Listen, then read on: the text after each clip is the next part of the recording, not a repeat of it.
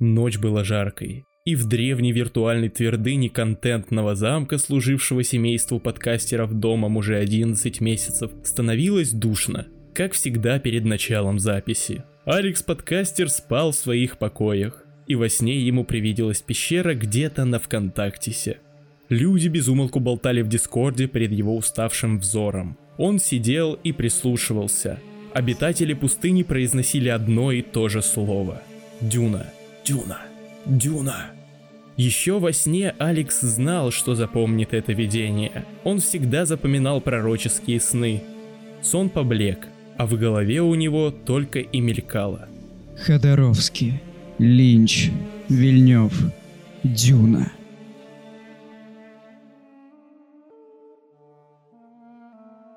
Здорово, ребята, это уже шестой выпуск подкаста из Шушенко. И сегодня у нас не рядовой эпизод, а первый пробный спешл. Это такой формат, можно сказать, специальный выпуск, в котором мы рассматриваем какое-то конкретное явление кинематографа во всех его вариациях. И в этот раз наш взор пал на экранизации или попытки экранизации Дюны Фрэнка Герберта. И сыпать песок вам в уши буду я, Леха, ведущий подкаста про кино, в котором запрещено произносить названия фильмов. Непонятно по чьей же инициативе, так что ушлепок, пожалуйста, представься. Здравствуйте, я ушлепок номер один, я именно тот человек, который повинен в том, что нельзя произносить название фильма, и меня зовут тоже Леша, по удачному стечению обстоятельств. А также Сережа, который сегодня является нашим почетным гостем. Да, здравствуйте, я главный фанат Рэйчел МакАдамс, да, я, и, ой, ой, ой, а, ой, да, а, ой.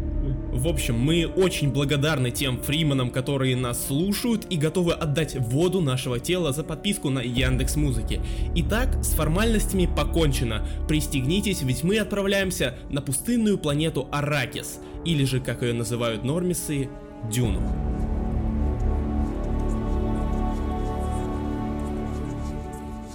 Двери в комнату отворились.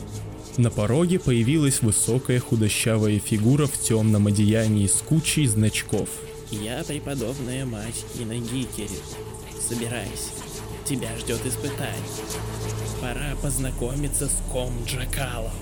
Что за киногикерит? Зачем я ей нужен? Да еще и до отлета. Алекс пришел в залу. Там на удобном игровом кресле уже сидела преподобная. Наследник. Подойди ко мне. Алекс не успел ничего понять, как оказался у кресла. Она использовала голос, поставленный как у настоящего диктора. Что вы от меня хотите? Я здесь потому, что я сын герцога? Нет. Ты здесь, потому что тебе скоро писать спешл. Все, молчи. Старуха достала странную коробку без передней грани. Кино Гикери должны быть уверены, что ты истинный гик. Для этого я здесь. Ты пройдешь проверку. Положи руку в коробку. Преподобная резким движением поднесла свою руку к шее Алекса. Он заметил какой-то отблеск. Что это? Игла с ядом на конце. Если ты дернешься или вынешь руку, я сделаю укол. И ты забудешь все фильмы, которые смотрел. Не волнуйся. Яд действует только на позеров. Вы осмелились предположить, что сын герцога может быть позером? Скажем иначе. Я допускаю, что ты можешь оказаться гиком. Не дергайся. Подкастер вложил руку в коробку. Ладно, начинай, бабушка легкого поведения. Она наклонилась и зашептала. Та рука, что в коробке, почувствует боль. Боль Творца из-за невышедшего фильма его мечты. Попробуешь шевельнуться, и игла вопьется в твою шею, словно Белла Суон. Ммм, тогда я не против, обожаю Стюарт. Молчи! Смерть будет быстрее, чем от просмотра Венома. А вытащишь руку, попадешь на премьеру сиквела. Алекс почувствовал покалывание, затем зуд. Зуд, перераставший в жжение, которое постепенно усиливалось. Позер, придя в кино на Капитан Марвел, сможет насладиться просмотром. Так сделает Позер. А Гик, оказавшись в такой ситуации, выдержит боль. А затем поставит два на кинопоиске, дабы отвести опасность от своего рода. Что сделаешь ты? Юный подкастер терпел жжение. Оно было невыносимым. но игла у его шеи не позволяла даже допустить мысль о том, чтобы вынуть руку. Ширпотреб убивает разум. Я не должен бояться. Довольно. Пробормотала старуха. Ни один гик до этого не выдержал такого. Она убрала иглу от шеи. Неужто он действительно тот самый? Не может быть. Он слишком молод. Возможно ли такое? Алекс достал руку. На удивление, она была совершенно невредима. А что было в коробке? Дюна. Ходоровского. Он прошел испытание, и наступил долгожданный момент отлета на ВКонтактис. История началась.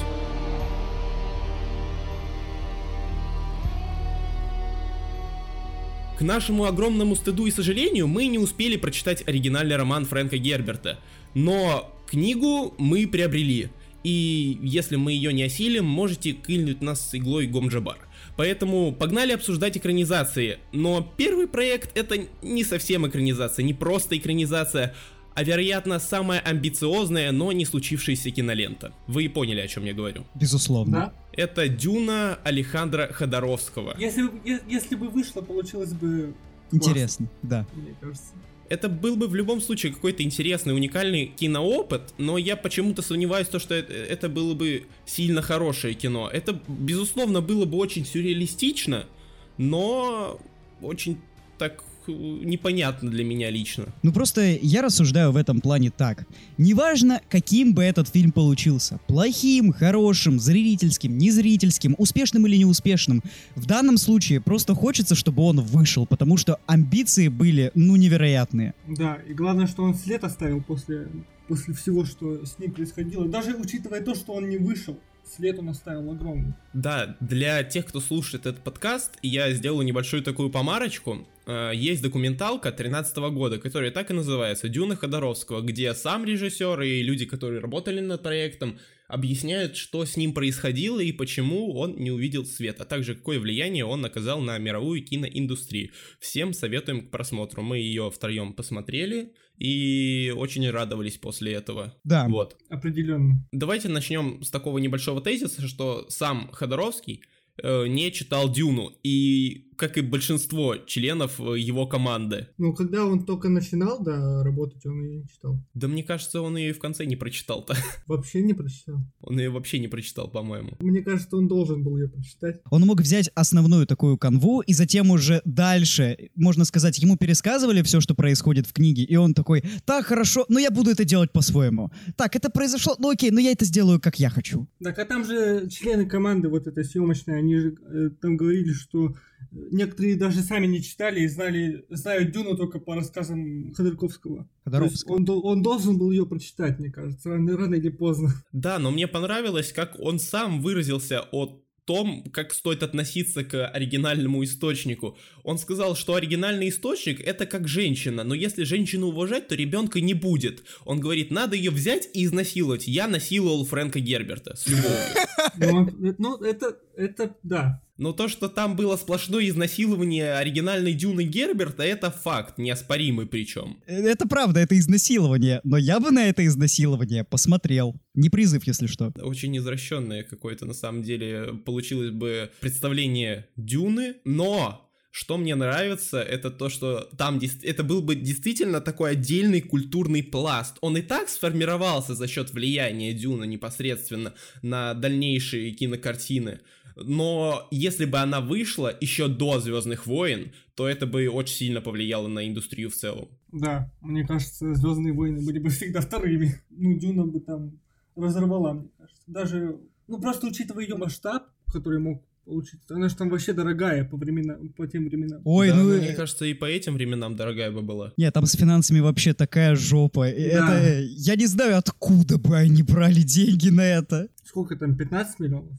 Ну, типа, по тем временам. Да, по тем временам это вообще пипец. Yo, guys, они собирались платить Дали за роль императора 100 тысяч э, в минуту. Да, но, А. блин, там они исхитрились достаточно креативно. Ну да, они три минутки, типа, и все. Ну да. А что? А там дальше масочка. Но вот, кстати, по поводу таких актеров, он же собирался звать не только Дали, но и Мика Джаггера, Орсона Уэллса в качестве э, барона Харконнена. И что самое интересное, это объяснялось в документалке, но он брал уже готовые образы в фильм, по сути. Им не надо было ничего играть, им надо было по факту быть самими собой. Да, и Ага. слушай, взять Орсона Уэллса на роль барона, это вообще гениально. Уэллс гений, потому что, Да. ну сами посудите, если становиться актером, то только ради того, чтобы вкусно жрать. Ну правда. Ну, по факту. Да. Э, Так, для тех, кто не шарит, кто такой Орсон Уэллс, на всякий случай, вдруг такие люди еще остались после Манка, э, это режиссер э, гражданина Кейна. Да. И еще миллиарда, ну ладно, не миллиарда, но еще нескольких менее значимых картин. Также интересен опыт Дюны Ходоровского из-за того, какой у него был подход к производству, набору команды, о чем мы уже так вскользь сказали, но все-таки. Ну Он да. искал воинов. Это очень мне понравилось. Вот когда, когда режиссер рассуждает о своем творении так, что он ищет лучших из лучших, он ищет воинов, вот, ну не знаю, у меня просыпается какое-то уважение к нему. Я понимаю, что независимо от этого, фильм все еще может быть плохим. Но даже сам подход говорит, что ну ему было не насрать. А у режиссеров, ну, как правило, никак, ну, не стоит задачи снять плохое кино.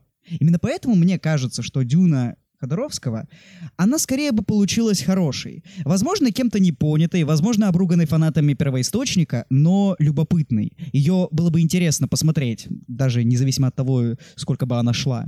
Но учитывая вот это, то, что я услышал из документалки, пару деталей меня очень ну, смутило, если бы я это увидел. Хотя я не представляю, как бы выглядело пару, пару деталей бы смотрелись просто на экране, но ст- странновато. Ну, как бы, допустим, я почему-то вспомнил очень четкий референс на сцену того, как зарождался Пол Атрейдис.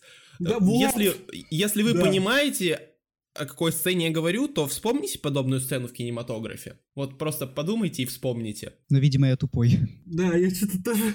Второй Кингсман, ребят. А что там такое было? А что там было? Помните, он жучок во влагалище э, А, ну, ой, типа, боже. девушки какой-то пускал? Да, да, вот да, он да. след Дюны, вот. Вот.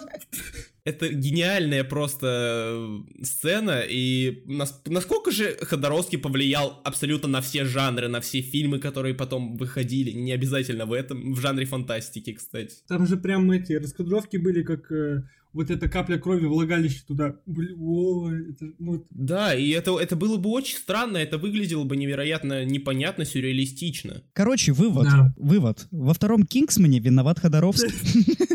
Ну, не то, чтобы я был против этого сильно, на самом деле. Ну да, это просто так, забавное наблюдение. Кстати, по поводу того, что это концептуально очень хорошо, очень, ну, не то, что это очень хорошо, но очень интересно во всяком случае. Мне понравилось то, как Ходоровский описывал концовку своего произведения, ну, то есть того, которое могло бы быть. ну да, он там переделал немножко э, книгу, насколько я понимаю, ну, типа конец книги. Не то, что переделал, это просто было реально какое-то уникальное его видение, и конкретно его. То есть э, такого я даже сейчас не помню, чтобы я видел, то, что он сделал там в финале, и по раскадровкам смотря, и по тому, как он сам об этом изъясняется.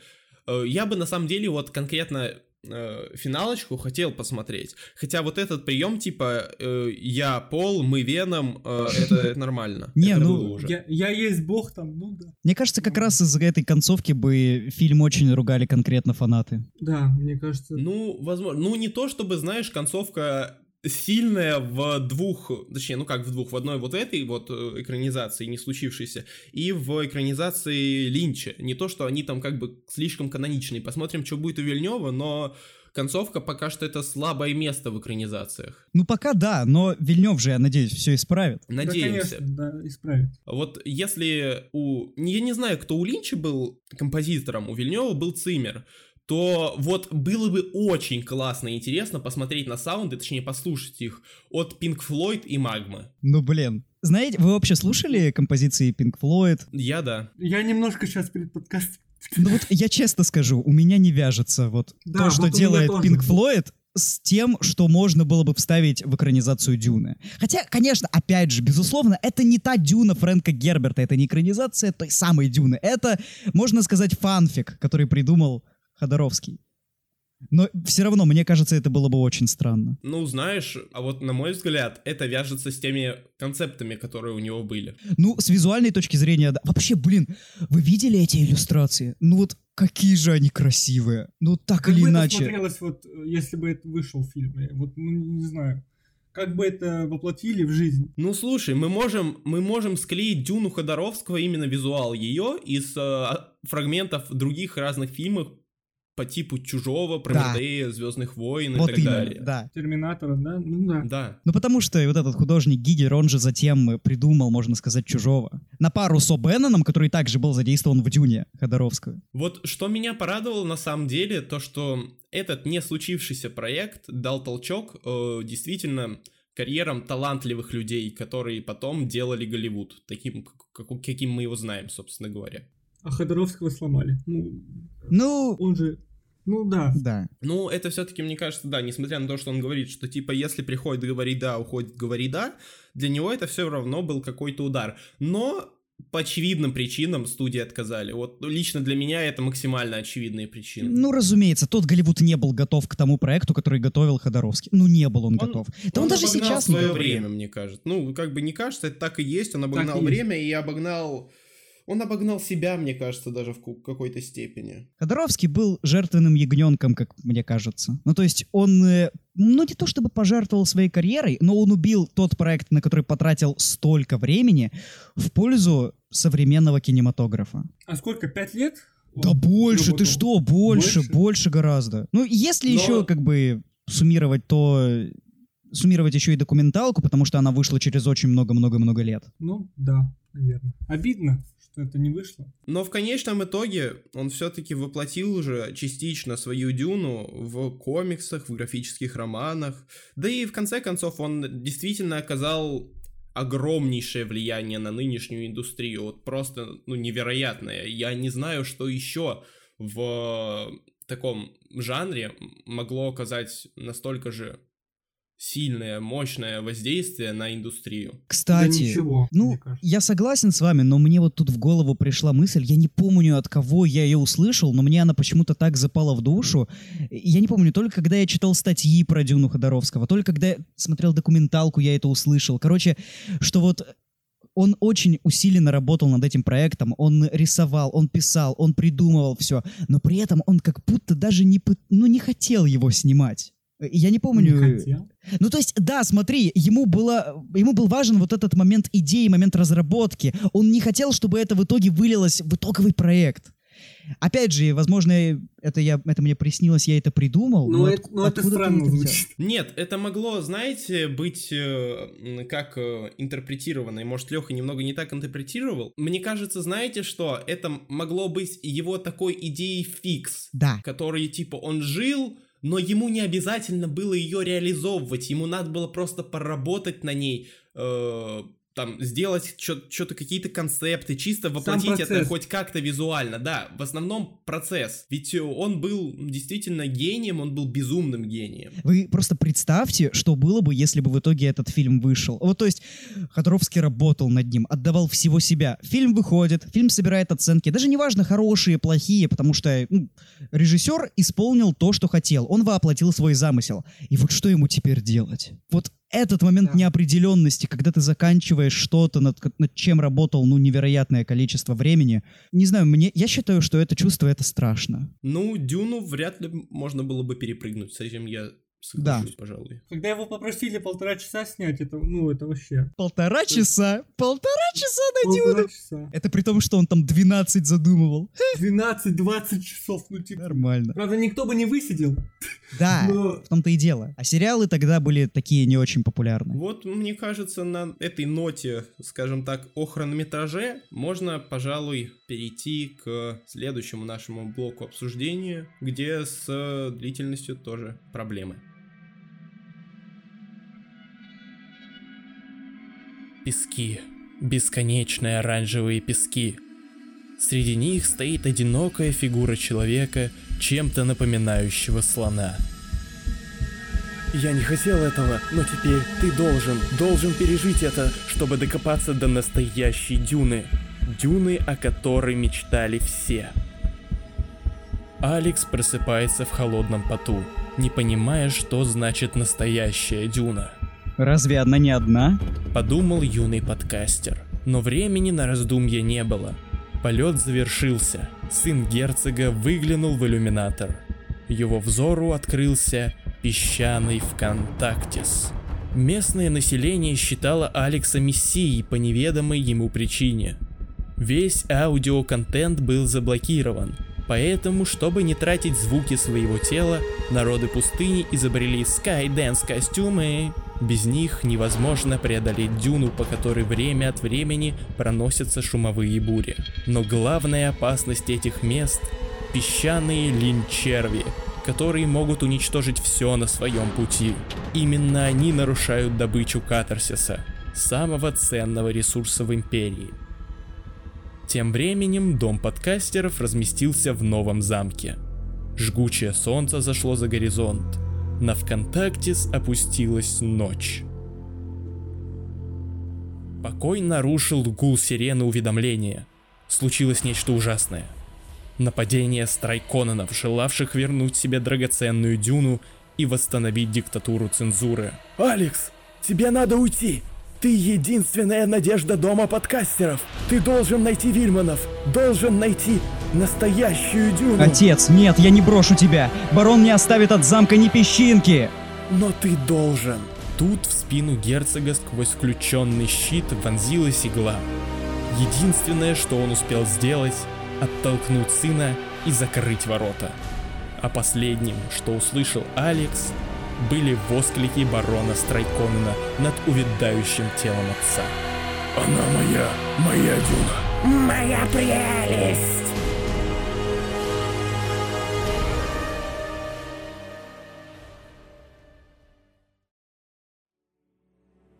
Короче, ребят, сейчас я буду жаловаться, вот честно, я потратил 2 часа своей жизни впустую. Ну, не то что совсем впустую, естественно, я к подкасту готовился, но это был час, мать его, ночи. Я мог вот, по- я поспать мог, ну вот серьезно. Хотя фильм Ли- Линча этому чуть ли не поспособствовал на самом-то деле. А ведь я смотрел тоже ночью. А чё, можно уже говорить, да? Да, конечно. Тупое говно тупого говна, говно. Согласен, да. Э, Это чуть ли не худшее, что я видел. Хотя... Ну нет, нет, нет, не худшие, не худшие. Ну нет. Будем честны. Но это было плохо. По многим Очень. фронтам. Ну, вот, я не знаю даже с чего начать, но я думаю, нужно с того, что Линч, вот как режиссер Дюны, это вообще хорошая идея или нет? Вот как вы думаете? Ну нет. Вот честно, я не особо знаком с его, как это сказать, с его фильмами, короче, с его, с его фильмами, да, скажу проще, без выебонов. Но я видел парочку серий Твин, Твин Пикса, и вот честно, почему-то мне кажется, что это могло быть хорошей идеей. Я согласен, потому что, ну, даже если уж мы не смотрим фильмы Линча, точнее, наоборот, даже если мы знаем, что это за режиссер, что он снимает, по каким жанрам он специализируется, никто не запрещает человеку пробовать что-то новое. Когда Дэвид Финчер, который, ну, которого мы знаем по таким хитам, как «Семь», «Зодиак», ну, то есть по таким уже определенным жанровым фильмам, когда он берет и снимает такую историю любви по типу «Загадочная история Бенджамина Баттона», получается хорошо. Это лучший фильм. Ой. Ладно, не будем, не будем, не будем. Когда он решает снять такой, ну, я не скажу, что сентиментальный, но достаточно своеобразный для его стиля байопик манг, получается хорошо. Вот и Линча, у, у Линча тоже могло получиться хорошо, но тут проблема в том, что, как я понял, не он особо не горел желанием снимать этот проект, он, кстати, тоже книгу в итоге не читал, так и со студией у него были проблемы. Нет, вот по поводу книги я просмотрел материалы и, короче, была же такая тема, что Джордж Лукас предлагал ему снять шестой эпизод Звездных войн. Но ему параллельно поступило предложение от э, Дина Де Лауре- Деуле- Бля. Дина Де Лаурентиса, который забрал права на Дюну и хотел нанять Ридли Скотта, но посмотрел Человека-слона и остановился на Линче. Ему пришло предложение от этого продюсера. И чтобы выбрать, он прочитал роман Герберта и все-таки остановился на Дюне. Блин, конечно, тоже достаточно сомнительное решение взять Линча снимать Дюну после, блин, Человека-слона. Это не, я не к тому, что, э, что это плохой фильм, я к тому, что это ну, диаметрально противоположные и по Да, масштабу. просто не то, чтобы Человек-слон э, был как-то похож на, на Дюну в плане там концептуально. Да. А вот Ридли Скотта если- действительно можно было бы. Вот если бы он снял э, Звездные войны, шестой эпизод, и потом его позвали на Дюну, тогда бы я сказал, ну да, можно. А получилось ли у него бы шестой эпизод, если бы он снял? Блин, я не знаю, давайте вот не будем сейчас о Звездных войнах, потому что, ну, как бы все мы знаем, все мы любим определенные эпизоды, но эта франшиза для меня мертва. Я к тому, что любая, давно уже. любая дискуссия про Звездные войны так или иначе сведется к сиквелам, так что давайте не будем. Вот да, я бы не хотел об этом говорить. Давайте продолжим про Дюну. Вот, главная проблема Дюны Линча в том, что он в сценарии в самом очень сильно скомкал книгу. Да. Ты правильно заметил еще до того, как мы начали записывать подкаст, что он- уместил весь первый фильм Вильнева в один час. И как бы... А, по- а потом остаток за 40 минут. То есть, ну, типа... Не-не-не-не, там остаток был, э, там остаток Ну. был 80 минут оставшиеся. Короче, что-то из будущего книги Вильнев сумел показать во флеш-форвардах Тимати Шаломе. А вот э, Ну да. Линч этого не стал делать, поэтому у него получилось так разбросано. Да у Линча, когда вот я включил, там экспозицию баба какая-то рассказывает на словах. Это вообще Вот, такой бред. Вот, это то, на чем бы я хотел подробно остановиться. Вот смотрите, как дается начальная экспозиция в фильме Линча. Это, блядь, сделано как презентация для урока по географии. Да, я, я даже когда начал смотреть фильм, я написал в беседу, начал смотреть фильм Линча, выпал с первых минут. Ребят, за- короче, туториал, как снимать кино. Нахера, как Вильнев там продумывать визуальное повествование, раскрывать мир, постепенно погружать в него. Давайте просто в, в начале каждого фильма ставить перед камерой бабу, чтобы она что-то объясняла. Можно еще и Моргана Фримана заодно. Это очень лениво, просто это невероятно лениво. Меня так триггернуло это. Просто баба, блядь, две минуты стоит чисто, блядь, Вопрос, что голова, это за голова баба? в камере и рассказывает. Это, блядь, принцесса. Блин, ну поч- а почему, почему она? она? Почему она? она? В Типа, том-то да. и дело. Любой, мог любой персонаж абсолютно. Когда в Дюне Вильнева рассказывает об Аракисе персонаж Зиндаи, я понимаю, почему он это делает. А, Ну, она Фриман. Да. Логично, что она будет рассказывать об Аракисе. А почему тут об Аракисе рассказывает принцесса? Она там была вообще. Когда это делает доктор, это тоже выглядит уместно. Потому что Ну, он... вообще, ну на да. самом деле, порционно Линч, ой, Линч, говорю, Вильнюв работает с лором очень классно. Это было бы логичнее, если, сука, червь бы вылез и начал рассказывать. Да. Но это был бы уже какой-то Animal Planet, ну, честное слово. Знаешь, а ты бы расстроился, вот э, если бы вместо этой принцессы вылез червь? Я поржал. Ну вот да, без это-. И мне кажется, это было бы больше в стиле Линча, блядь. да, да, это бы вызвало хоть какие-то эмоции. Вот, еще тоже. А тут я просто реально, вот я чуть не заснул. Но там еще, там еще порезали э, фильм Линча. Не, об этом, об этом мы поговорим, конечно, то, что студия там тоже свою лепту внесла, без говнянила чутка. Короче, просто что большинство приемов, которые Линч использует в своей дюне, они очень ленивые. Например, что мне тоже дичайше выбесило и что присутствовало вот на протяжении всего фильма, это то, что нам вслух произносят то, о чем думает герой. Вот, Никто, мать вашу, не слышал о системе Станиславского, никто не слышал, что они за счет внутренних жестов должны показывать то, что чувствуют. Нет, просто реально вслух можно сказать. Да, да, да, вот в том-то и Ну, дело. это вообще бред. Мне такое никогда не нравилось. Уберите нахер. Я согласен, да. Голос, это все. Причем, блин, мне кажется, даже у актеров были какие-то вопросы, когда их просто заставляют сидеть, и, и Линч говорит, ты помолчи, помолчи, ну потом озвучим, потом, потом, потом, подожди, подожди. Ну, Просто, зна- просто, знаешь, за- задумчиво посмотри вдаль. Да, да. Вообще интересно, что в это время чувствуют актеры? То есть, понятное дело, что они должны как-то отыгрывать, у них внешне должны проявляться какие-то эмоции. Что они думают в этот момент? Блядь, Дэвид, сука, ну ты заебал, дай отыграть хоть что-то нормальное. Линч, ты ёбнулся? или Вот да, да. Кстати, Линч же сам сыграл в своем фильме. Червя? Нет, он... Не, ну до, до уровня Бейла ему далеко, признаем. Ну да, да. Как бы... Нет, он сыграл эм, рулевого в э, машине, которая добывала меланж. А, Обмазанного того чувака. это э, как Серджио Леоне там, да? Ну да, А, типа видимо, того. видимо, я в тот момент уснул уже. Ну, кстати, да, я его тоже там не заметил. Ну, блядь, он был настолько черный, что его сложно было заметить. О, блондин Линч черный, а не расизм ли это? Ах да, простите. Это подкаст из Шоушенка. Мы, блин, в тюрьме сидим, о чем вы? Мы, нам можно все. Блин. Ты что? Кто Сережа, Сережа выпал просто на самом деле из диалога в этот момент. Серега, Он вспомнил Дюну Линча и заснул. Серега, если что, не удивляйся. А, я понял, короче. Линч ирландец. Поэтому он черный. Блядь. Сука. А его персонажа случайно не Ред звали?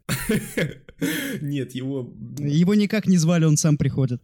Ой, боже. Ладно. Nobody. На самом деле хочется отдельно поговорить про, ну, на мой взгляд, одно из положительных, а- один из положительных моментов всего фильма, это его визуальная сторона. Визуал. Да. Но в ней есть тоже свои Эм, грехи. Например, эм. меня очень сильно раздражал э, фон, ну, как бы стены на планете Харконненов. То есть зеленый, такое ощущение, что они просто хромак не убрали. Сука, да тебе вообще не показалось, что они, ну, прям оскорбили всю расу Харконненов? Да, прям конкретно, то есть, блядь, чё, барон, мне так нравится ваша кожа, блядь, кого? Это что вообще? Да барон вообще там, ну, бездарь. Ой. Да нет, нет, нет, актер, кстати, нормальный, просто он отыгрывает какой-то дебильный сценарий. Блять, просто, что это была за сцена? Он говорит Джессике, Джессика, я хочу плюнуть тебе на лицо. Я, плю- я плюю тебе на лицо. И подходит, блядь, какой-то гондон и размазывает ее слюну по лицу. Чего? Точно. Кого? Ну это да. А еще меня смутили щиты, которые пришли прямиком из фильма «Трон». Щиты. Лохотрон. Там вот эта первая битва. Это Майнкрафт какой-то, мать вашу. Да, это вообще, ну, вообще позор. Кстати, ну вот если говорить про битвы, вот вспомните вот эту финальную дуэль Пола и этого Вот она великого. неплохая, кстати, мне кажется. А вот мне показалось, что там хореографию какой-то Нет, дурачок ставил. Там хореография, ну вообще. Да, я согласен. Она... Эта драка кажется какой-то слишком медленной, какой-то слишком, ну я не знаю, даже не напряженной. Вот абсолютно. А мне кажется, что там напряжения вообще нет, потому что нам так искренне посрать на персонажей, Да. что, ну, блядь, откуда оно там будет? Ну, серьезно. Линч, куда дел интригу, куда дел саспенс? Что это вообще такое? Да Ты это читал? не персонажи. Он даже не раскрывает их. Да, в том-то и Не- дело, это не персонажи. Это просто какие-то чувачки, которых играют, признаться честно, весьма неплохие актеры. Ну, с этим я спорить не буду. Кто-нибудь узнал Кайла Маклахена из Твин, из Твин Пикса? Да, конечно. Ну, Кстати, вот, ладно, я немножко вам тут подорву сраку, но мне он как актер больше понравился, че- чем, чем Тимоти Шаломе. Ну... Не как персонаж, я- я- именно я- как я актер. этим- Блядь, вот ты, я, короче, я ж в прошлый раз говорил то, что я Дэйву Батисту напишу миллион страниц. Ты забыл, да? Я, нет, я сделал немного другое, но это будет в блоке по Дюне Вильнева. Ты меня, мать вашу, заставляешь писать столько же для Тимати Шаломе? Я не хочу быть как девочки из фанфиков, которые пишут ему любовные признания. Слушай, Пожалуйста, избавь меня от этого. Вот именно, тебе не надо. С этим прекрасно справляется другая часть аудитории. Все, все нормально, все хорошо. Да и тем более, я ж не отрицаю заслуг Шаломе, но просто мне он показался менее деревянным, точнее, более деревянным, чем Маклахин. Но я не согласен. Блядь, ну с с одной стороны, знаешь, я с этим, конечно, искренне не согласен, вот вообще, но я немного сейчас буду обсирать Маклахина, потому что, блядь, когда к нему заходит э, Гарни, Гурни, как его перевели, Гурни, блядь, Гурни Холик, еще два вот этих кента, э, доктор Иу, и э, кто, блядь, кто там еще генерал этот бровястый, бля, Брежнев, короче. Э, Вот, и он, короче, блядь, он начинает просто улыбиться, я не понимаю, что он улыбится-то, блядь, он такой, у меня нет настроения. Бля, кого? Ну серьезно, когда нет настроения, разве так люди, блядь, ведут себя, такие эмоции они проявляют? Я попробую оправдать. Это вина не Маклахина, это Линч ебанулся. Вот серьезно. У у него такое часто бывает. Блядь, но Маклахин же мог такой, бля, я не буду это играть. Ну слушай, он тоже же Да, подвержен всем сценарию, он тоже же подвержен там гонорару, ему за это деньги платят, он обязан это сделать. Блядь, я сомневаюсь, что его деньги платят за то, что он ебануто улыбается. Почему? Как раз за это Ему ему платят платят. Ну, хотя, давайте так, Джареду Лето за это платили, почему Маклахину не могут? Линч хочет, чтобы Маклахин ему помассировал ноги, Маклахин будет массировать ноги. Это так работает. Ну, короче, да, мы с визуала что-то отскочили немного. Там э, мне понравилось, как э, построен Каладан. Да. Мне Ну да. понравилось, как построены строения на самом Аракисе. Да мне и червь в целом понравился. Для возраста Да, ленты причем- он выглядит очень хорошо. А вы знаете, как он делался? Ну, как его снимали? Аниматроника или костюм? Это был 7-метровый аниматроник. У Ох. самых больших э, ани- аниматроников открывались э, рты. Как же я люблю аниматронику в кино. Просто мое Ну, сильно, уважение. ну, сильно. Да. Вот, вот за это я реально респектую как бы Линчу и производственной команде. Но вот, блин, единственное, что мне местами казалось, хоть мне абсолютно было посрать и на червя, и на, блядь, всех персонажей, но мне местами показалось, что, как тебе сказать, у Вильнева это выглядело... Я не скажу, что чуть менее масштабно, просто сам масштаб червя у Линча, он, ну, ебейший Ну просто. да, ну, ну блин, слушай, надо понимать, в каком году снималась Дюна Линча и в каком году снималась Дюна Вильнева. Ну то есть э, с монтажом, ой, с монтажом, с масштабом тогда уже сейчас работают гораздо лучше. Сам посуди, как можно было бы сделать настолько гигантского червя тогда. Ну, да, с этим я соглашусь. Но давайте, да, не будем сравнивать. Это все-таки проблемы времени, производства и так далее. Ну блин, времени производства, главное, что нужно усвоить о Дюне Линча, она выглядит хорошо для своего возраста. Сейчас вообще проверку временем не проходит, но тогда это было, ну может не революция, но это было хорошо. Это был достойный Знаешь, уровень. лично для меня те же Звездные войны, которые выходили в 77-м, они проходят проверку временем. То Они есть, намного лучше выглядят, это факт. да, как бы тот же Татуин выглядит для меня покрасивше, чем Аракис. Ну, потому что, наверное, Татуин снимался на натуре, а Аракис они строили павильоны. Возможно, из-за этого. Может быть. И еще, что вот меня задело, так как бы так как перфекциониста, как любителя деталей, это когда трейдесы высла- высаживаются на Аракисе, где, мать твою, песчаный ветер. Почему там просто пусто? Типа там Да, просто все, да вот всем земля. похуй, да все похуй, да? А зачем? Ну и в самом А деле. этот большой летающий сперматозоид, блять, кто это вообще? Вот, вот это меня вообще из колеи выбило. Это что вообще такое? Я вижу планы в планах. Да, да, это пиздец. Там же жаловались, когда фильм вышел у Линча, что отхождения от книги, ну, типа, слишком большие. Линч просто типа надрочил на кадр, и там появился этот хер. Ну да. Блин. ладно, такое, ладно, такое бывает. Просто я не понял, что император это просто какой-то какая-то пешка, кто это, то что это вообще реально А такое? вот, кстати, да, я тоже не понял. Это просто чувак, который появляется в начале, потом в середине, а потом в конце. Еще вот этот вот Брежнев, он какой-то дерганный эпилептик, как и большинство персонажей. А когда герцог Лето говорит Дункану, Дункан, расскажи мне, почему он так дергается, почему он так переигрывает, ну мать вашу. А, я не знаю. Да, кстати, ну вот я не помню, как зовут актера, который сыграл герцога. Вот он внешне выглядит как человек, который подходит на эту роль, но, по-моему, это мискаст. Мне, Ну, мне не да. понравилось, как он сыграл. Да, наверное, Не да, то, если- что Оскар Айзек, конечно. Ну, ты вынуждаешь нас хвалить Оскара Айзека. Да, что в этом это плохого? невозможно его не хвалить. А, во, еще! Меня дико зацепила великая сцена в фильме Вильнева и, и какой-то пиздецкий пшик в фильме Линча. Сцена смерти герцога. Какой же это был великий ахуй в, э, в фильме Вильнева. И насколько же они это все просрали в фильме Да, там вообще бе- бездарно. Просто заходят охранники, и, и этот комичный барон такой, я жив? Ну да, вы живы. Я жив! Я жив. Это что вообще такое? Просто И, это кстати, такой ужас. Отдельно хочу отметить божественную, на мой взгляд, идею э, сделать из барона воздушный, сука, шарик. Э, Это да, я то... Вот, бля, не поверишь, я в заметках написал то же самое. Я тебе больше скажу, его убивают, как воздушный шарик. Его просто колят, и он улетает. Я, я когда его, когда его слили, я там вообще заржал в голосину. блин, Это вообще... Еще надо было звук-то вставить. Надо было, это, надо было звук из Ералаша. Вот идеально бы подошло. Бля, ебанул ножку. Ой, потрясающе, потрясающе. Как же у Линча медленно тянется время. Вот, ну, есть абсолютно ненужные сцены, при том, что он и так урезал книгу, но почему-то он вставил туда сцены, которые совершенно там, ну, не должны быть. И Их там может не быть спокойно. А которые там должны быть, их просто нет. Да, тут просто очень неграмотный именно режиссерский монтаж сцен. То есть не тот монтаж, который где монтируют в программке, а то, как расставлены сцены, в каком они порядке идут. Да. Откуда-то м, любовь, блять, я все время, как, как ее зовут, пер- Чани, у, них да. было, у них было три сцены, и они уже друг друга любят. Бля, это вообще пиздец. Вот, вот это я не готов принять.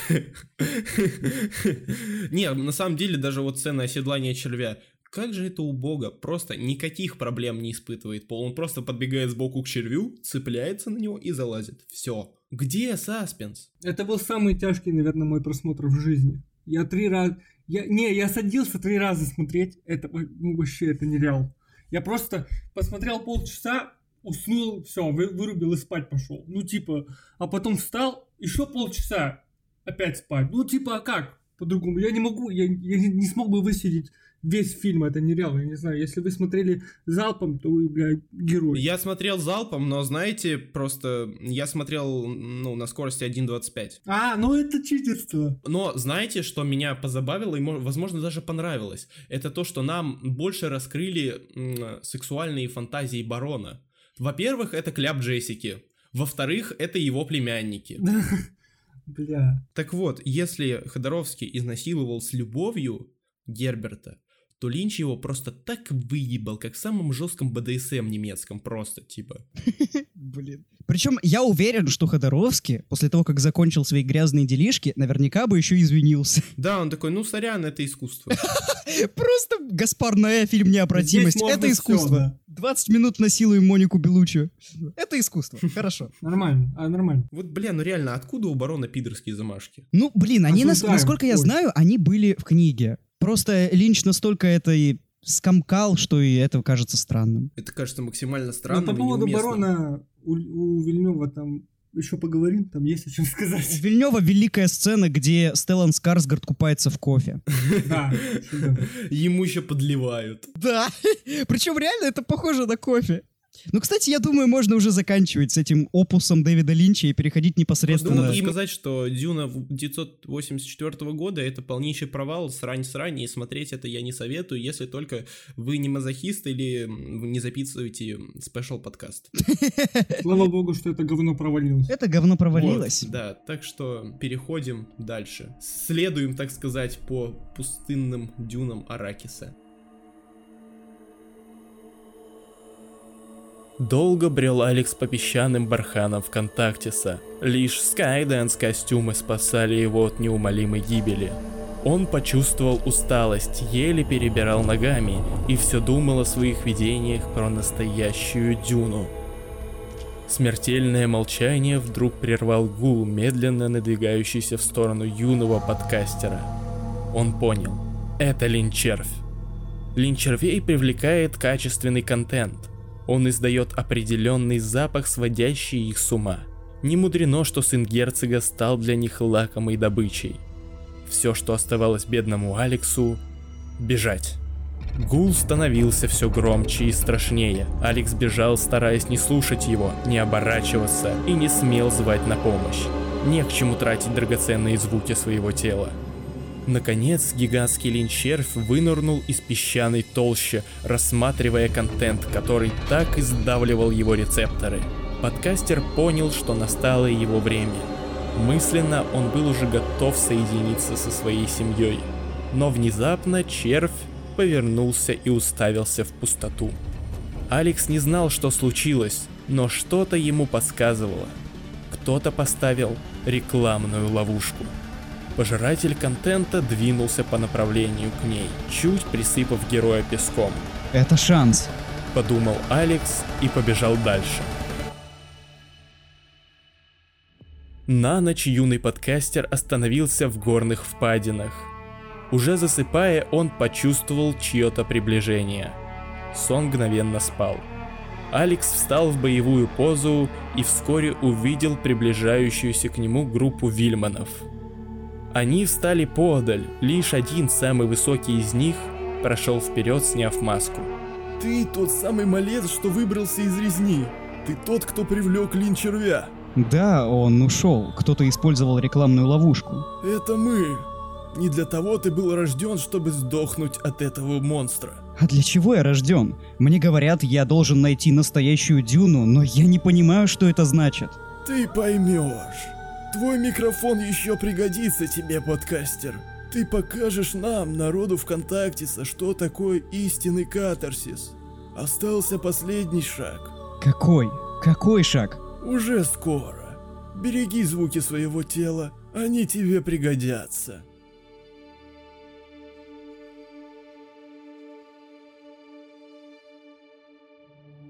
И, наконец, пришло время нюхнуть настоящего меланжа в виде экранизации, а если точнее, то, пожалуй, лучший из экранизаций от одного из самых невероятных режиссеров современности, моего любимого, ну, Дэнни Вильнев, вы, конечно, все поняли, о ком я говорю. Я столько раз вспоминал этот фильм в подкасте по отряду, что я чуть-чуть вот и я бы кукарекал сейчас.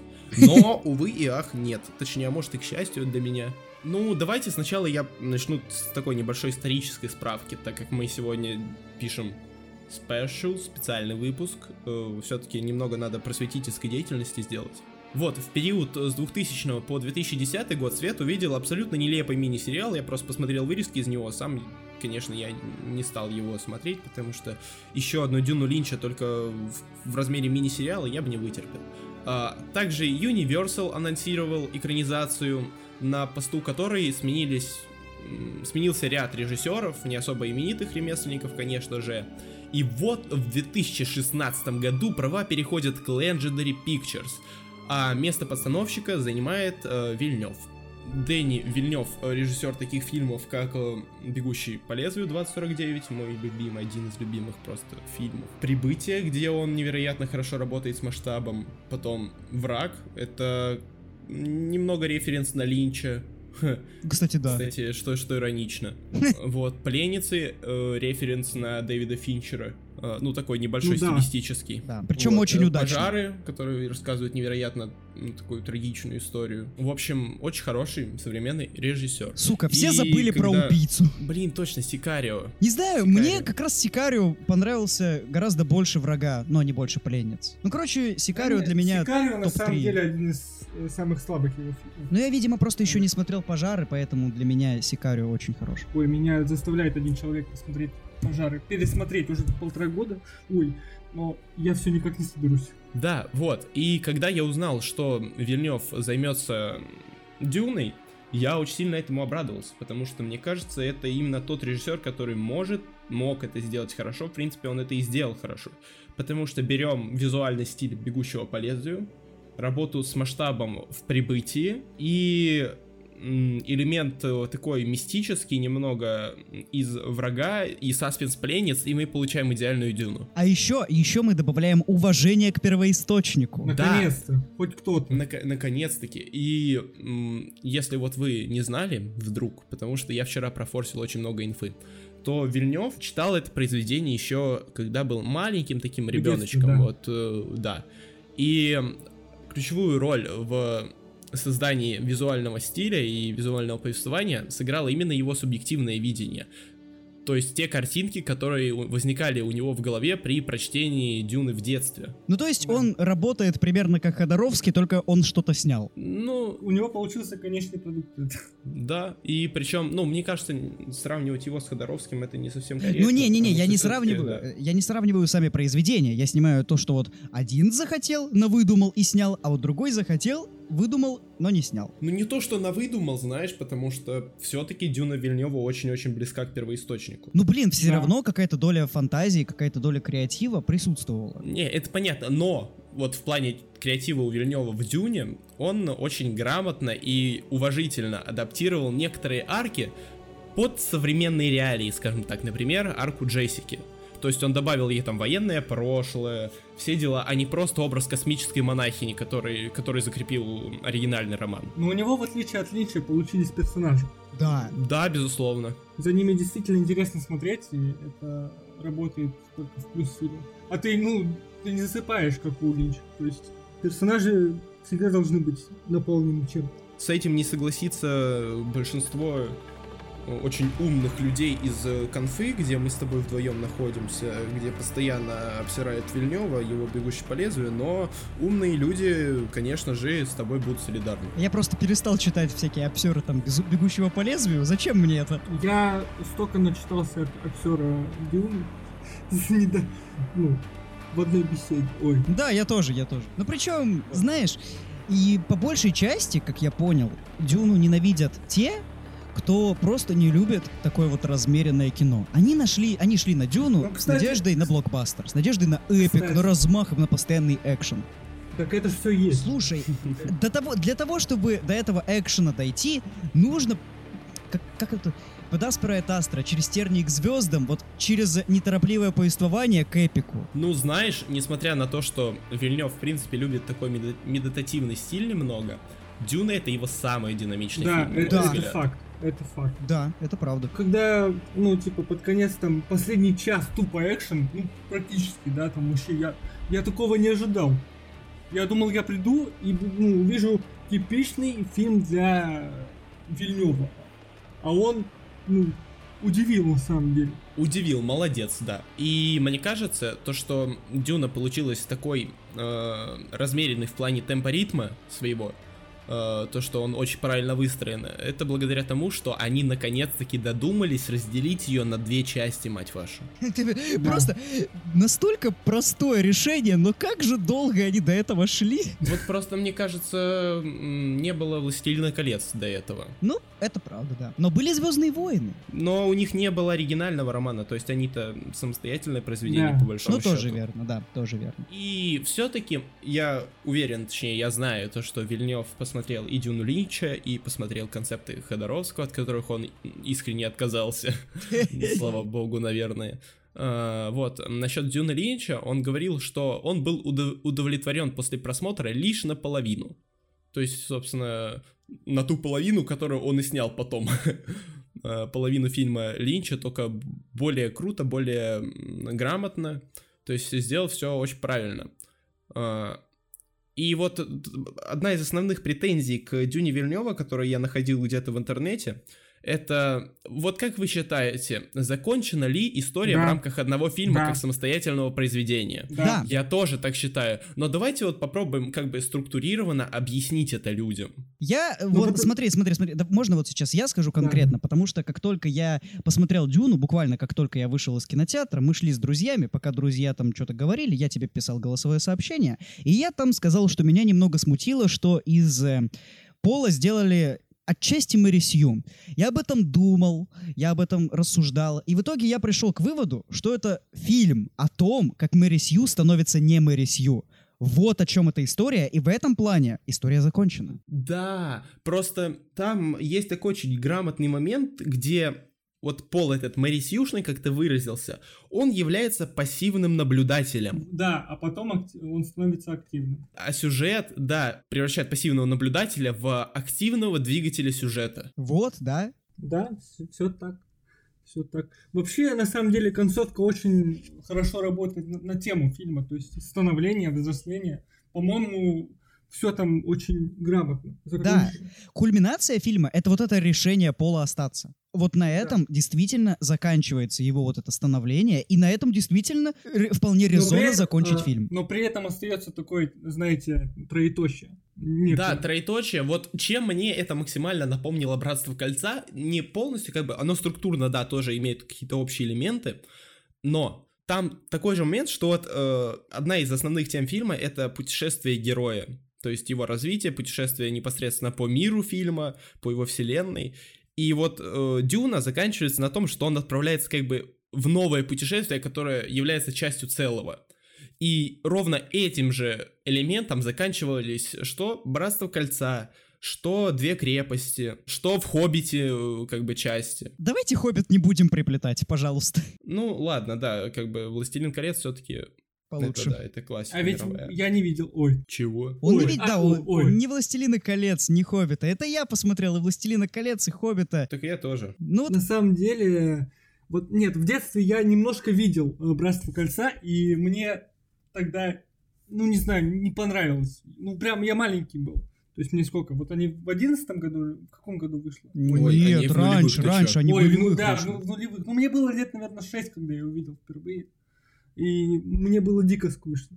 Но сейчас я понимаю, если, если действительно Братство Кольца похоже на Дюну в каком-то смысле, то Братство то Властелин колец это, это великие фильмы, действительно. Это действительно великие фильмы. Посмотри, Кстати, пожалуйста. от того забавно, что моя любимая часть «Властелина колец» — это «Братство кольца». М, У меня две крепости, наверное. Такая переходная. Да-да-да. Это забавно, что вот всегда, кого я не спрошу, никто не называет любимой частью «Возвращение короля». Хотя, казалось бы, это кульминация такая. М, Я ее не особо люблю, люблю по ряду причин, но сейчас не о них, потому что у нас, мы о Дюне говорим все-таки. О чем я еще хочу сказать? Вот сравните, как подается экспозиция в фильме Линча и в фильме Вильнева. Насколько Вильнев делает это грамотно. Он выдает каждый бит информации, Дозировано. дозировано с э, усилиями героя. В принципе, вот то, как Вильнев работает с подачей информации, это, наверное, ну, блин, один из лучших режиссеров э, в этом, в этом аспекте. А, я просто представил уже, как и в начале Дюны Вильнева вышел бы Кристиан Бейл, в своем обличии червя, разумеется, и начал бы зачитывать м, классические основы этой вселенной, как в фильме Линча. Я бы ушел. Ушел бы. Нет, я бы усался просто сразу в кресле. Эх, Кристиан, Кристиан. Да, но вот как э, показаны фильмы, ой, какие фильмы, фильмы, да, фильмы в фильме, фильме, планы в планах.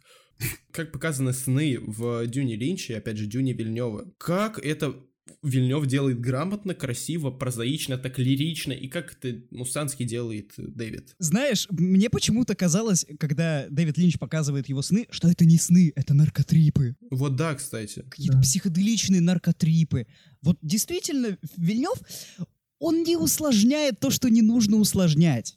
Это мне очень в нем, в нем нравится. Я полностью согласен. Да, и вот на всю эту тему, вот, э, знаете, простого в сложном и сложного в простом, скажем так, э, потому что, ну, по факту, история э, Дюны, она простая, но в этой простоте так нереально разобраться. Не, на самом деле, на самом деле, вот у, Фи- у Вильнева все понятно. Нет, я имею, я имею в виду именно саму философию этой вселенной. Не, я к тому, что вот, да, я согласен, что история сама по себе там простая, но тут гораздо больше роль играет в то, чтобы для того, чтобы историю прочувствовать, тебе нужно разобраться непосредственно в лоре.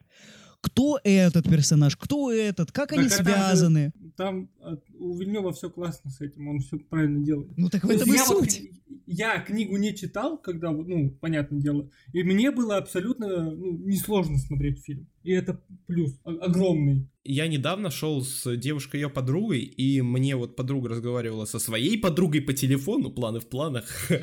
А, Вот. И, короче, она такая, я сейчас иду с человеком, который тебе может за две минуты описать Дюну. Она такая, ну, ну давай, я просто не особо смотрела фильм, ну, как бы была занята другим. Я такой, ну, давайте. И я реально минуты за три полностью расписал сюжет. Я такой, оу, то есть вот так это работает, когда у фильма правильная фабула. Да, ну в смысле, так, так это всегда работает. Абсолютно любые сложные перипетии, если они поставлены хорошо, если они не вызывают у тебя головных болей, их можно описать так, чтобы неподготовленный зритель все понял. Да, и Вильнев это делает. Да, безусловно. Конечно, он это делает, еще бы. Как минимум потому, что у него есть на это время. Потому что он не торопится никуда. Да? Вот, и как бы еще, вот, ну, как- А, ладно, я просто вспомнил, как красив этот фильм, я как раз об этом хочу поговорить. Как же грамотно Вильнев э, работает с масштабом, в принципе, с визуальным повествованием, потому что визуальное повествование в Дюне 21 года — это что-то с чем-то, это реально нечто. Я просто скажу... Ну, это факт, это да. Да, я просто скажу слово. Визуально фильм, блядь, шедевр. А ведь кто-то говорит, что мыло. Да где?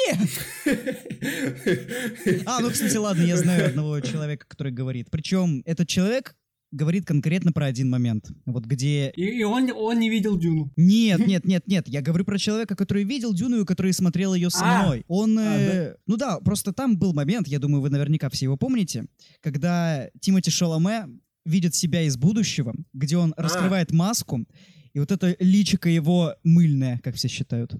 Ну как все. Ну, блин, ну, кстати, с этим я, может, даже отчасти Ну, соглашусь. э, да. Но Да, мне да. кажется, отчасти, лю- отчасти люди так думают, просто потому что они не видели сам фильм. Они видят скриншот, а в, ск- а в скриншоте, так или иначе, ну, действительно можно увидеть мыло. Но, знаете, я один такой момент э, по сравнению с тысячами фильмами, фильмов Марвел, которые целиком из мыла, из мыла, это, ну, ничто. Это просто вот реально... Даже Ну, здесь Марвел, боже. Никто и не сравнивает Дюну с фильмами Марвел. Ну, правда. Зачем? Ну, я это, просто- это- Да, Вильнев обосрал.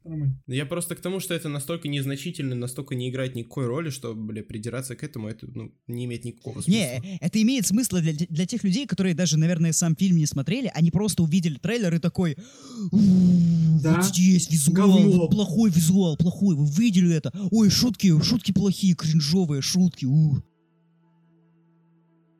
Кстати, насчет шуток. Я думаю, пришло время, пришло время э, все-таки зачитать вам э, мое стихотворное произведение, произведение в стихотворной форме, э, по поводу того, э, что я очень люблю Дэйва Батисту и искренне считаю, что он неплохой актер. Вот, прошу э, внимать, слушать, воспринимать это. Фух, э, волнительно, волнительно это все. Давай, мы, На бис. мы поддержим. Да, можете немного, ну, шуму дать, э, как бы.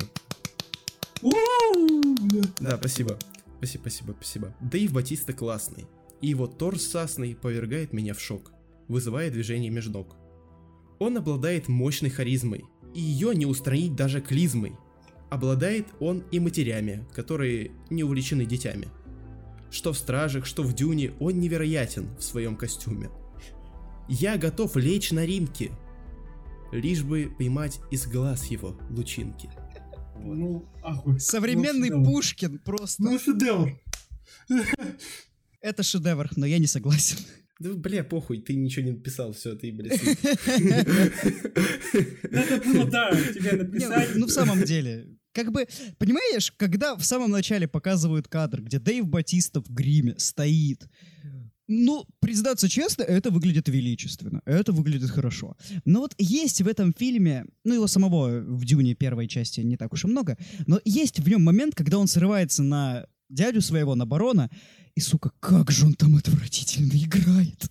Ну, это я бы не сказал то, что это прямо отвратительно. Это, возможно, он переигрывает, но я бы не сказал, Да что это критично. нормально, да нормально. Не, для меня это было критично. Я очень странно в последнее время отношусь к Батисте, потому что одно дело это, когда он шутит про пиписьки в Стражах Галактики, там, ну, не особо нужна какая-то оскаровская игра. А другое дело, когда в армии мертвецов прямо на его глазах умирает его возлюбленная, которая только что ему призналась в чувствах, а ему, ну, как, ну, у него как будто живот скрутило. И то же Ой, самое в давайте- Дюне. Давайте не вспоминать армию мертвецов, пожалуйста. Ну Не ладно, надо. да, да, хорошо. Не надо, пожалуйста, я прошу. А вот в Дюне у него этот нервный срыв, и, и вот действительно как будто и у него живот скрутило. Ну слушай, э, все же знают, что в ТикТоке есть много видосов, где пьяные в хламину качки тоже на кого-то орут. Ну так вот, они также орут. Я не Типа, считаю, да, что это кого? должно быть оправданием. Ну да, как бы сравнение с пьяным качком, это, ну, не ахти, но все-таки это же, ну, такой же феномен, феномен существует в реальной жизни. Почему он не может существовать у Дэйва Батиста? Мне просто даже кажется, что это не особо вписывается в сам мир Дюны, где, ну, все поголовно такие суровые, сдержанные, ну, там никто практически не проявляет эмоций. И как бы да, хорошо, что все-таки нашелся какой-то такой вот персонаж, но это выглядит очень странно. Ну, не знаю, мне было нормально смотреть на Батисту. Да мне тоже в целом было нормально, когда он просто стоит. Когда он просто стоит, он действительно грозно, величаво, производит какие-никакие эмоции. Но вот когда он начинает говорить, ну я не знаю, может быть это, конечно, у меня какие-то странные загоны, но я ему не верю. Ну вот если, допустим, у Питера Капальди проблема с тем, что он стоит в отряде самоубийц, то у Дэйва Батиста в Дюне проблем с тем, что он стоит, нет совершенно. Да, проблема с тем, что он говорит. Ну, Для кого Эх, как. Да, для кого как. Ну, ладно, это как бы... Да. Э, Но я считаю, что вот надо как бы похвалить абсолютно весь каст. Ну да. Весь каст. Весь Да. каст. Абсолютно весь. Кроме Дэйва Батиста. Ладно, хорошо, я не буду продолжать. Я попробую вам кое-что рассказать о Тимоти Шаломе. Я не буду его хейтить, я не буду его Как хейтить. вы провели с ним последнюю ночь? Ой, да если бы, ой. Нет, нет. Я просто к тому, что я не хейчу Тимоти Шаломе. Знаете почему? Потому что он снимается в новом фильме ВСА. Ой, нет, подождите, ладно, нет. Потому что я верю, что любой актер может проявить себя. Потому что, ну, действительно, у него были фильмы, где он смотрелся органично. Например, это фильм Буди Аллена «Дождливый, «Дождливый день в Нью-Йорке», если я не ошибаюсь, он называется. Да. Там да, он да. действительно органичен. Безусловно. Ну да, Никаких вопросов к нему нет. И вот на самом деле я считаю, что Вильнев поступил просто гениально, взяв именно Шаломе. Почему? Потому что в роли Пола Артрейдеса, как минимум в первой части, в целом... Нет, нет, нет, нет, нет, нет, нет, не так. Э, Пауля Атридиса. Ладно, Атрейдес. хорошо, хорошо, извините, прошу прощения. Прошу Пауля Атридиса. прощения. Или Муадиба. Ладно, хорошо. Я просто к тому, что как минимум в первой части не нужно проявлять какую-то оскаровскую актерскую игру. Ему просто нужно было, чтобы он смотрелся классно в кадре. Классно для того, чтобы на фильм пошли маленькие девочки, которые души не чают в Тимати Шаломе. Ну слушай, даже мы с тобой, ну типа, ладно, не мы с тобой не буду обобщать, но даже я в нем души не чаю, если так. Ну, я не то... Ну, гомо, но... Ну да, он хорошо выглядит. Это правда. Я тоже, конечно, красавец, не последний парень на деревне, но... Но все мы знаем, что твое сердце... Все мы знаем, что твое сердце отдано Дэйву Батисте. Нет, для меня на самом деле у Шаломе одна из лучших его ролей здесь. Это правда, Если не- это правда. Если не лучшая Да. вообще. Мне он всегда нравился и... не Ну, в, это- в, в этой, в этом фильме у него есть такие прекрасные мизансцены. Да, вот когда, Да. когда к нему в комнату проникает дрон, вот там... Ух, хорошо так. А когда он к этим к, сё- к сестре приходит и пихает э, этот руку в, я- в ящик, вот это, вот это, вот это ахуй был. И нет, и нет этого типа мысли вслух «Страх убивает разум, страх Да. убивает разум, Да. страх убивает разум». Здравствуйте, я Алиса, голосовой консультант Яндекс, блять. Когда эта сестра про- произнесла, произнесла слова вот эти вот, ну типа, вот этот голос использовала, боже, как я обосрался. Не-не-не, я просто смотрел в IMAX с неебейшей аудиосистемой, и каждый раз, когда они применяют голос, я обсирался. Да, да. Э, Это было великолепно. Вот я, я не в IMAX, потому что у меня э, в городе нет, к сожалению. Я много что упустил, не, не идя на Дюну в IMAX. Но даже в обычном кинотеатре я... Боже, как Да, же я, это то, я тоже прилично, я тоже прилично отсыпал себе в штаны песочка. Блин. Кстати, вот отдельно, если уж мы говорим об, об актерах, я хочу отдельно отметить Ребекку Фергюсон. Вот это Да, мать. Да, да, да. Вот мать, вс- всем матям Мать. мать. Даже мать э, драконов, э, как бы... э, Так, нет, вот попрошу замолчать, попрошу замолчать, пожалуйста. Мать драконов отдыхает, я Не отвечаю. Ребекка переходим черту, пожалуйста, не переходи, пр- прошу тебя. Не, Фергюсон мы уважаем. Да, это Да, правда. нет, ну, Эм- Эмилия Кларк, она, ну, хорошая, но Ребекка Фергюсон, Не как бы... Блядь, ну, сука. А ведь я согласен с э, Медведем. С медведем? Медведь. Медведь, ты где? Я здесь, я здесь, это я. Он здесь, он, он в берлоге. Ой. Да. Не, ну ладно, ну просто мне кажется немножко некорректно их сравнивать. Просто кто-то, кто-то, кто-то влюблен в Эмилию Кларк искренне. Я не отрицаю, не отрицаю. Я- Понимаешь, над фотографией Антона у меня в комнате висит фотография Эмилии Кларк. Не удивлен. Ладно, хорошо. Кто еще, кого еще можно отметить из актерского состава? Да в Не, принципе ну, слушай, всех. Всех. Барон. Вот отде- отдельно Барон. Блять, как его? Сказгард. Стеллан Короче, Скарсгард. Ска- Скарсгард. Просто. Это такой, блять, вот э, Вильнев э, берет э, архетип абсолютно классического, казалось бы, злодея, которому нужны деньги, нужна власть, нужны ресурсы, нужна территория. Абсолютно стандартная мотивация, да. И так ебейше это показывает. Это настолько просто для понимания. И он настолько, типа, внушает, что я такой, ну, блядь, я бы не хотел с ним встретиться в переулке. Да, образом ебет очень сильно. Вот именно, он внушает. Я еще отмечу вот эту вот и- просто идеальную визуализацию его полетов. Ну, о, как же это было классно. Его там мало, но, но страшно. Пиздец. И вот его там мало, и Вильнев дразнит им. Он прям такой, вот смотрите, у меня такой заебатый злодей. Ну, сука, вот все, сцена закончилась. Да, только во второй части может нормально его увидеть. Я надеюсь, его будет в разы больше. Вот Ну, за что я боюсь, на самом деле, за что я боюсь, это чтобы его не сделали как бы усосом э, по сравнению с императором. То есть, чтобы он тоже ебал по сравнению с ним. Представь, какой там будет ебущий оператор.Ой, оператор, император. Оператор?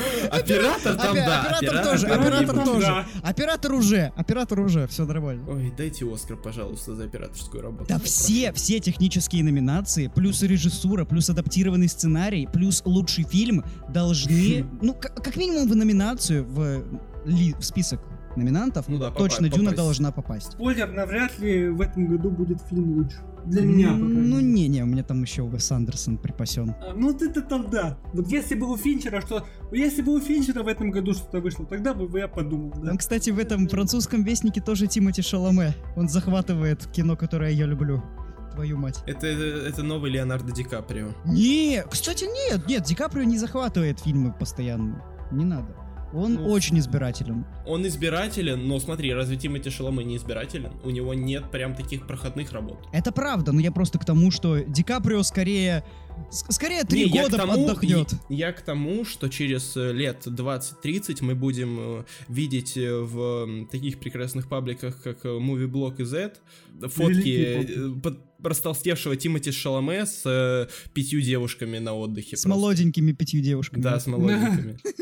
А Ди Каприо в этот момент будет уже в доме престарелых там. Да, он будет как Дж- Джек Николсон такой. Он будет продолжать сниматься, я уверен, на самом деле. Или снимать. Кстати, да. Я посмотрел на самом деле фильм. э, Я немного другой смысл закладывал в слово «снимать», я просто не договорил, но ладно, пусть будет. Так что да, еще, э, ну, конечно, мой, как бы, вот последний краш, помимо Тимати Шаломе, это Оскар Айзек. Как же ему борода идет, мать Да. вашу. Вот борода это правда. Вот есть люди, которым вообще не идет борода. Например, я. Но это дело не об этом. Дело не в этом. Есть люди, которым борода очень идет. И это Оскар Айзек. Пусть он во всех фильмах будет с этой бородой. Ой, с ним же еще «Лунный рыцарь» выходит. О, Да, я да, жду. да. Я искренне жду и надеюсь на этот проект, на самом деле. Ладно, давайте мы не будем ходить вокруг да около и скажем, что музыкальное сопровождение Дюны это ебучий шедевр. Да, это просто вот эти э, завывания. Просто мне кажется, Цимер э, и Вильнев, они не- ну, так немного посидели в баре со Снайдером и композитором Жанки XL, как бы, и немного обменялись опытом. Циммер же, кстати, предпочел поработать над Дюной, нежели над доводом. И вот давайте будем На честны, самом деле хоть кто-то, сделал. хоть кто-то жалеет о том, что он предпочел Нет. Дюну? Вообще нет. Мне кажется, Довод это не его проект. Да. Дю... Ой, ладно, я промолчу. По-моему, Людвиг Йорансон, он же писал саундтреки Да. к Доводу. Он идеально справился, по-моему. Да, Ну это там, правда. да, и тоже ебейший. Плюс саундтрек. Трэвис Скотт, ну да. Ну нормально. Вот, как бы, но я скорее про то, что он очень, Циммер, я имею в виду, очень хорошо понял систему, по которой работает Вильнев, и систему, по которой работает вселенная в целом. И его саундтреки, они звучат не просто как музыка на фоне, они звучат как часть э, места, в котором это происходит, как часть события, часть ивента, типа...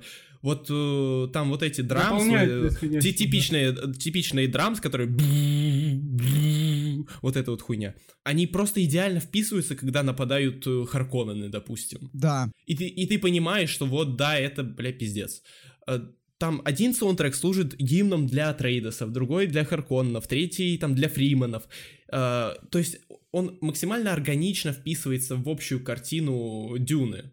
И, то есть, ну, это реально очень крутая композиторская работа. Одна, блин, возможно, одна из лучших даже у Циммера. Я То есть, согласен. как бы- Да. Но, к сожалению, есть э, НЧП-2. Ой. А что Ой, тебе я- не нравится с музыкой в НЧП-2? Ну, это я наоборот говорю, что это лучше, чем... у Дюны. А. Ой, ой. а, Ну, ой. там крутые саунды, но, блин, нет. Я, Нет, сог- не я согласен, там действительно очень крутые саунды, но... Для не. меня, для меня саундтрек НЧП-2 лучшее, что делал Циммер.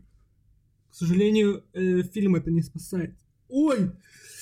Самое главное, что Циммер, он-то на самом деле, ну, периодически любит у себя подворовывать. Как бы он использует уже, уже придуманные им материалы. А никто этого не запрещал. Да, это, ну, блин, не знаю, в любом случае, когда я узнал, что саундтрек «Пиратов Карибского моря» это на самом-то деле переделка саундтрека Глади- «Гладиатора», мне «Гладиатор»? стало не очень Да, да. не очень приятно. Но на самом деле это же не отменяет того, что они круто звучат и круто дополняют э, картину. Ну, это правда, да, но все равно хотелось бы чего-то абсолютно нового. Я очень рад, что «Дюна» — это именно такой вот абсолютно новый, оригинальный и великолепно звучащий проект. Вот как вы думаете, вы будете переслушивать саундтрек как-нибудь отдельно от фильма? Я переслушал. Да я тоже, да. Я, он у меня на репите каждое утро стоит. Я просыпаюсь под это.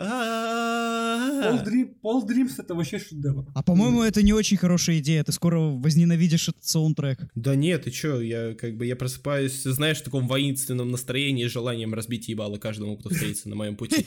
Я просто реально иду, рядом со мной идут люди, я такой, бля, лучше вы подальше шли, как бы, блядь, ну. Особенно если вы хейтеры. Да, то есть вот только одно, одно слово против Дюна Вильнева сразу все минус ебало. И, и Циммер такой... Да, Циммер просто на горящем, на горящем пианино, на горящем органе. Я даже не представляю, вот кто, кроме Циммера, мог написать. Вот кто, вот что. Я вообще не представляю. Знаешь, Вот вот блин, ну мне, да. мне кажется, что если бы Дэвид Линч все-таки ну, снимал кино а не свою Дюну, то он бы пригласил Джона Уильямса. И, возможно, Джон Уильямс бы с какой-то стороны, ну, справился. Это, наверное, тоже бы имело мало отношения Ну к да, но на оригиналу. самом-то деле, вот как раз по поводу саундов э, Дюны Линча, ну блин, они там не такие уж и плохие. Да, вот саунды, саунды у Линча это вот э, 3 из 10 из-за этого. Не, не 2, не 1, ну 3. Ну, там, там нормально. Саундтреки там хорош. Ну и еще и актеры немножко так поддают. Ну да, я 4 поставил чисто 2 балла за саунды и 2 за Маклахина. Ну да. Ну, нормально. Блин, там еще Патрик Стюарт был, я забыл это упомянуть в блоке с Да-да-да. Дюной Линча. Там был Патрик Стюарт на две минуты, он ни хера не Гурни. делал. Просто ходил. Вот именно, Стоял. он, он просто ходил. Нет, Я, я вот не понимаю, как э, Линч затащил Брежнева, но ладно. вот в отличие от Джоша Бролина, который, ух, могучий. Да, вот э, на самом деле, что Мамо, что Бролин, они прям вот супер-пупер, прям класс. Да, их там, их там не особо вроде много. Да, особенно Бролина. Но мне очень понравилось, как они, на мой взгляд, они оживили Дункана. Они сделали его не Да. просто каким-то чувачком, они показали действительно хорошие отношения между ним и Полом. Связь Между- классная, да. Да, между Это ними действительно видна дружба, они друг другу не безразличны, если что, я не в, не в плане гомы, что вы могли подумать. Они друг другу не безразличны. Это хорошо, это классно работает, и у, и у них еще диалоги такие живенькие, бодренькие, ну отлично прям. Вот мне кажется, что Джейсон Мамо просто ну, идеальный каст на роль Дункана Айдаха. Вслушайтесь в эту фамилию Айдаха. И вот, ну, когда я вот слышу вот такого рода фамилии, я сразу представляю Джейсона Мамо. А я почему-то Хемсворта. Эмсворта. Ну, Но он же Хемсворт, австралиец. Кстати, не под- мне кажется, он бы не подошел. наверное. Не, я согласен, он бы не подошел, но я к тому, что просто, когда я слышу Айдаха, мне почему-то в первую очередь Хемсворт, нежели Мамо. Мне еще дико нравится хореография в этом фильме. Да, Ну, да, да, да, да, Это, да. ну, вообще классно. Не то, что у Линча там. Ну, у Линча действительно как будто просто э, они такие, давай я тебя ударю сюда, но я буду бить осторожно, чтобы тебя, не дай бог, не поранить, хорошо? Ну ладно. То есть, как бы, Гурни, Гурни говорит, э, «Сож- сражался бы ты чуть меньше своих возможностей, я бы тебя, блядь, поранил. Чуть меньше своих есть, да, возможностей. чуть меньше своих возможностей. А как ты, блядь, определяешь его возможности, ебаный рот? Знаешь, как учитель такой, ты можешь, что я знаю, что ты можешь, а ты, блядь, нихуя не знаешь вообще, что такое, блядь, эти логарифмы и так далее. Прекрасно. Как же знакомо. Вот, но, как, блин, я просто немного упустил, когда мы говорили о том, как Вильнев выдает информацию. Сука, какой же тут саспенс. О-о-о-о. Да, причем и закрытый, и открытый. Он, и- да, он использует абсолютно все виды саспенсов, мне кажется, вот, ну, которые вообще существуют в этом мире. И открытый, когда, ну, то есть, когда с вот этой иголочкой, и закрытый, когда, даже не знаю, Нападение на... Да, нападение. нападение, да, когда э, персонажи, ну, не знают, а вот, типа, зри- зрители знают, что сейчас Харконны придут и взъебут от Рейдосов. Блин, нападение, какое же оно там эпичное. Ну, там вот эти там, взрывы, да, вот там- это падение. Я, я говорю, в IMAX это воспринимается, ну, я думаю, в два или даже в три раза больше, чем просто я бы смотрел это на мониторе. Да даже в обычном кинотеатре на 10. Там, Ну, в IMAX это пизже все равно. Ну да, с этим сложно Везде спорить, понятно. просто у нас-то нет IMAX. А, вот обидно. Да, то есть эм, и моменты с червем, то есть ты понимаешь, что вот бля, реально сейчас Кент вот этот приползет, и он сожрет все, что, когда блядь, когда он можно. вылез, я тоже обосрался там. Ой, Блин, а сколько ты раз вообще обсирался за просмотр? Бля, я ну, думаю, считал. Но я потом просто пришел и выложил кирпичи, я чуть не новую девятиэтажку построил. Правильно, это очень предусмотрительно. Вы уважаете труд уборщиц. Им не надо будет после вас убирать. Молодцы. Ну как, да, я с собой унес. Да я памперс одел. А, ну ты просто изначально готов был. Не, просто понимаешь, я прихожу, я из э, кроссовок высыпаю меланж, э, и нюхаю, конечно, что еще с ним делать. Э, Вот, потом путешествую по разным мирам. Так, для начала, точнее, не для начала, это уже идет час подкаста. Короче, употребление наркотиков вредит вашему здоровью. Будьте бдительны. Не злоупотребляйте. Да и вообще даже не Да, пробуйте, это блядь. плохая вещь. Все, не надо. Слетать на меланж можно... Ой, на меланж. Слетать на арахис. меланж. Я, я понял, да. Слетать на аракис можно, можно одним простым способом. Сходите в кино на Дюну. А потом еще раз. А потом, когда выйдет на носителях, Как это сделал я. А да. что сейчас по сборам у Дюны, кстати? У Дюна очень неплохо в России по сборам. и в тех странах, которые есть, но они там 22 или 20 выходят октября в Америке, поэтому я думаю, все будет окей по сборам. То есть, как бы не, Да, не, тоже не супер классно, но я думаю, будет окей все. Ну там же еще на, на HBO выходит вроде где. Да, Да, на на HBO HBO Max. Ощутите себя элиткой. Вы одни из немногих, кто посмотрел Дюну в сентябре. Основной мир увидит ее в октябре. А вы уже можете записать или послушать подкаст из Шоушенка, спешл. Это То есть, дорогого как бы- стоит. И, кстати, раз мы уже заговорили о кассовом успехе каком-то, студия непосредственно заявила и Вильневу, и общественности о том, что даже если будет не очень большой кассовый успех, то э, у нас есть стриминг, и в целом э, сиквел имеет невероятно хороший шанс на то, чтобы случиться. И как же Да. я рад это слышать. Вот мне интересно, будет только, только второй фильм или еще третий будет? Типа трилогию сделаем. Вообще изначально вроде как Вильнев заявлял о том, что у него планы Да, конкретно, дилогия. конкретно на Дилогия. дилогию. Но давайте будем честны, там как бы 7 или 8 книг, я точно не помню. Вот Ну да, если... там- Слушай, слушай, слушай, слушай, просто там же еще есть анонс мини-сериала «Дюна сестриче- сестричество». О, К- где Вильнев снимет пилот, и там, ну, продюсеры даже есть, как бы, то есть э, производство тоже пока не ясно ничего по поводу производства, конечно же, но, то есть, мне кажется, они будут развивать в двух направлениях, и широкоэкранный, то есть, там, ну, кинотеатры и так далее, и стриминг. Но сестричество это приквел. Сестричество, я не знаю, что это. Ну, это, естественно, будет рассказывать про э, Бена Гессерит. Да, да. Ну это понятно, да. Ну, само собой, это приквел, я думаю. Кстати, вот книги есть и предыстория, есть и продолжение. Так что я уверен, что как минимум историю Пола Атрейдеса, Пауля, простите, они Пауля закончат. Атрейдеса. А она вообще... В книгах она прерывается на третьей части. Там на Дети Дюны вроде как там вторая Да, там да, Ми- да, Месть да. Мессия Да, да. Дюны, третья это Дети Дюны. Я думаю, что его историю они закончат. А вот что будет дальше, уже, ну фиг его знает. Главное вовремя остановиться, мне кажется. Будет. Э, Да, главное вовремя остановиться. К сожалению, э, лето Атрейдис, или к счастью для мира Дюны, не успел, и поэтому сестра Бена Гессерит предъявила за то, что Джессика родила мальчика. Парам-пам-пам. Да, вот так и началось. Но, блин, на самом деле почему-то, ну, я понимаю, как бы, что это очень такой, чуть ли не средневековый устой в вселенной Дюны, но, блин, почему такой сексизм? Откуда? Да блин, ну потому что они в таком мире живут. Да это нормально там у них. Это нормально. Да, я думаю, можно уже подытожить именно по... Ну, все-таки, я думаю, с этим сложно спорить. Дюна, Дэнни, мать его, Вильнева, это шедевр. Это лучшее, что... Ну, Это типа, факт. Дю- Дюну лучше нельзя было экранизировать. Это правда. Дюну лучше нельзя было экранизировать. Учитывая то, насколько это объемный материал, учитывая, насколько это проработанная вселенная. Ну, как это делать по-другому? Как это сделал Дэвид Линч? Ну, не смешите, пожалуйста, мои тапочки. Вон они, они уже ржут. Давайте забудем про Дэвида Линча, пожалуйста. Да. Ходоровский, ну, возможно, это было бы, ну, возможно, это был бы действительно какой-то интересный, незабываемый опыт, но это не была бы та самая Дюна, и многие бы плевались.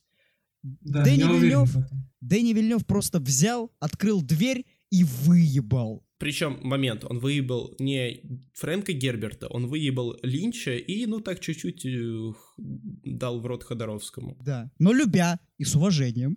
Любя и с уважением, безусловно. Как бы, как он, как он это всегда и делает, просто что... Вот и я не понимаю претензий многих людей к Вильневу, да, у него очень такой медитативный, спокойный стиль, но, блин, разве это не круто? Ну, вот в том-то я и хочу дело. видеть больше таких Ну фильмов. просто не все любят такое. Да. именно. Именно такое не Прям. все любят. Это уже скорее проблема не Вильнева, а проблема того зрителя, который сейчас есть. Да? Люди, которые шли на «Бегущего по лезвию» 2049, они хотели увидеть какой-то боевичок прям масштабный, Ой, такой быстрый, динамичный. Я не знаю, они хотели увидеть какое-нибудь особое мнение Стивена Спилберга или что-то в этом духе, а получили действительно такой очень созерцательный, такой рефлексирующий, атмосферный. Да, я атмосферный. когда фильм. пришел в кино на «Бегущего по лезвию» от Вильнева, помню... Я заснул. Нет, мне это нормально. Я сижу, вот полчаса прошло, я, я в ахуе в полнейшем, и э, рядом со мной сидят два чела каких-то. Вот полчаса прошло, я на них смотрю, они спят. Ну реально, ну это пиздец. Мужик, мужик, я отвечаю, я когда в семнадцатом году я ходил один на Дюну Вильнева, это, б- ой, на Дюну Вильнева в семнадцатом году, да, я раньше всех посмотрел. А, Ладно, на Бегущего 2049 я ходил в семнадцатом году, и я реально заснул, то есть без пизды. Я просто лег и заснул, но я до этого ночь не спал, там что что-то шло до этого, я ночью, блядь, короче, хуйню, хуйней какой-то занимался, как всегда, писал какой-то подкаст. Не, ладно, это я, се- это я сегодня в 6 утра лег.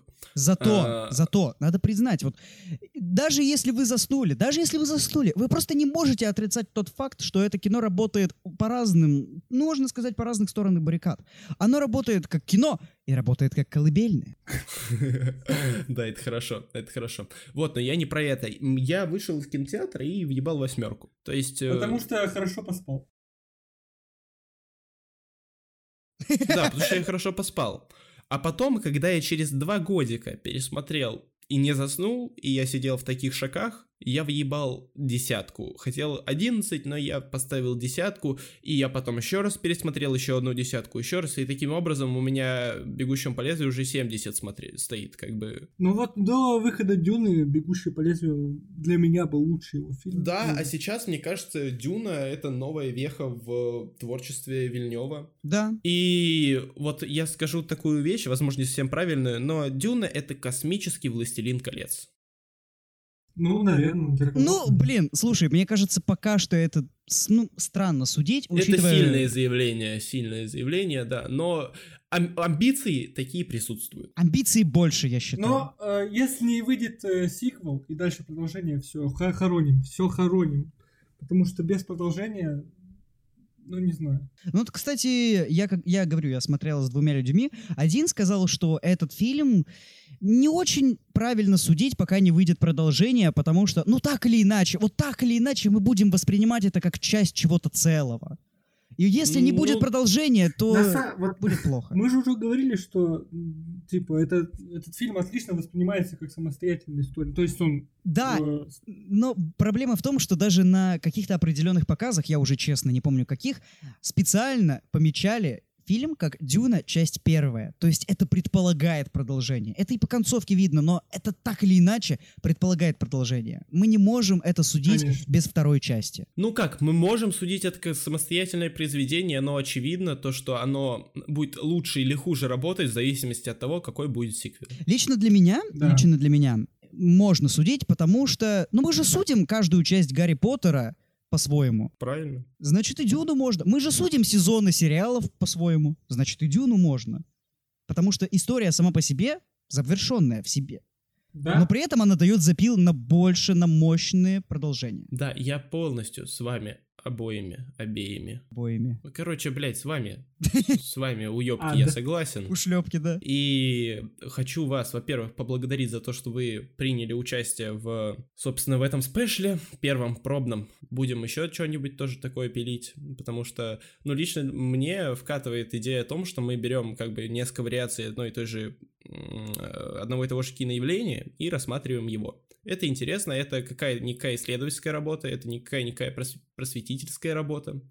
Вот, и я хочу сказать огромное спасибо и поклониться просто вот в колени, э, в пяточки Дэни Вильневу за то, что мы получили Дюну такой, какая она есть. Я согласен с вами. Кстати, насчет спешалов. Че, ребят, в ноябре обсуждаем фильмы Уэса Андерсона. Все! Все? все? Ёпть. Часа это сколько? четыре будем сидеть. Мужик, есть предложение разделить просто на три части. Ну, блядь, Как ладно. Да, как бы не, не, не будь как Линч. Да, ладно, хорошо, Не согласен. надо комнать. Действительно, а то мы все тут утомимся и в итоге до конца и не дойдем. Ой. Нет, не позволю вам... Нет. Не позволю засыпать на Уэсе Андерсоне, нет. Ладненько, думаю, можно заканчивать э, данный спешл. Всем, ребят, спасибо, что нас слушали, спасибо, что присутствовали и внимали нашим мыслям.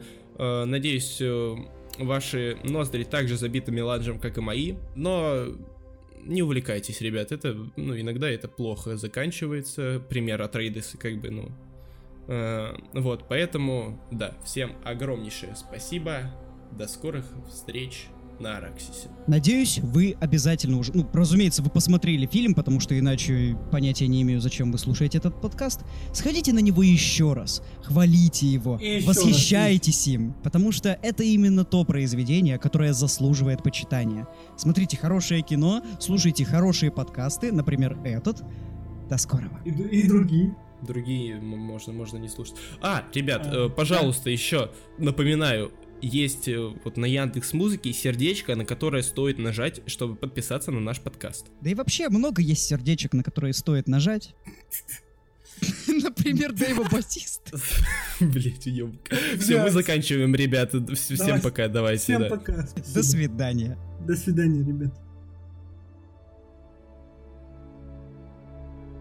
Прячась от палящего солнца под тенью каменных сводов, Вильман и Алекс продвигались вглубь пещер. Мне кто-то объяснит, куда мы идем? Терпение, скоро все поймешь. А пока очисти свой разум, лишние мысли тебе будут только мешать. С каждым шагом чувствовалось, что песок становится мягче, искристее. Ноги словно начинали утопать в нем. В воздухе витал запах катарсиса. И вот, наконец, они прибыли в пункт назначения. Это своеобразный вакуум, небольшое естественное помещение, переполненное людьми. Они безумолку говорят, контент льется рекой, и уши Алекса улавливают его частицы. Я вспомнил. Тот самый сон, я видел это место. И эти люди, эти мониторы с программами звукозаписи, Дискорд. Я предвидел все это. В подсознании всплыли отрывки сновидения. Кажется, я понял. Понял, какое испытание меня ждет. Понял, зачем я здесь. Неужели? Да, я готов. Готов выполнить предназначение. Записать подкаст и открыть всем глаза. Открыть для всех настоящую дюну.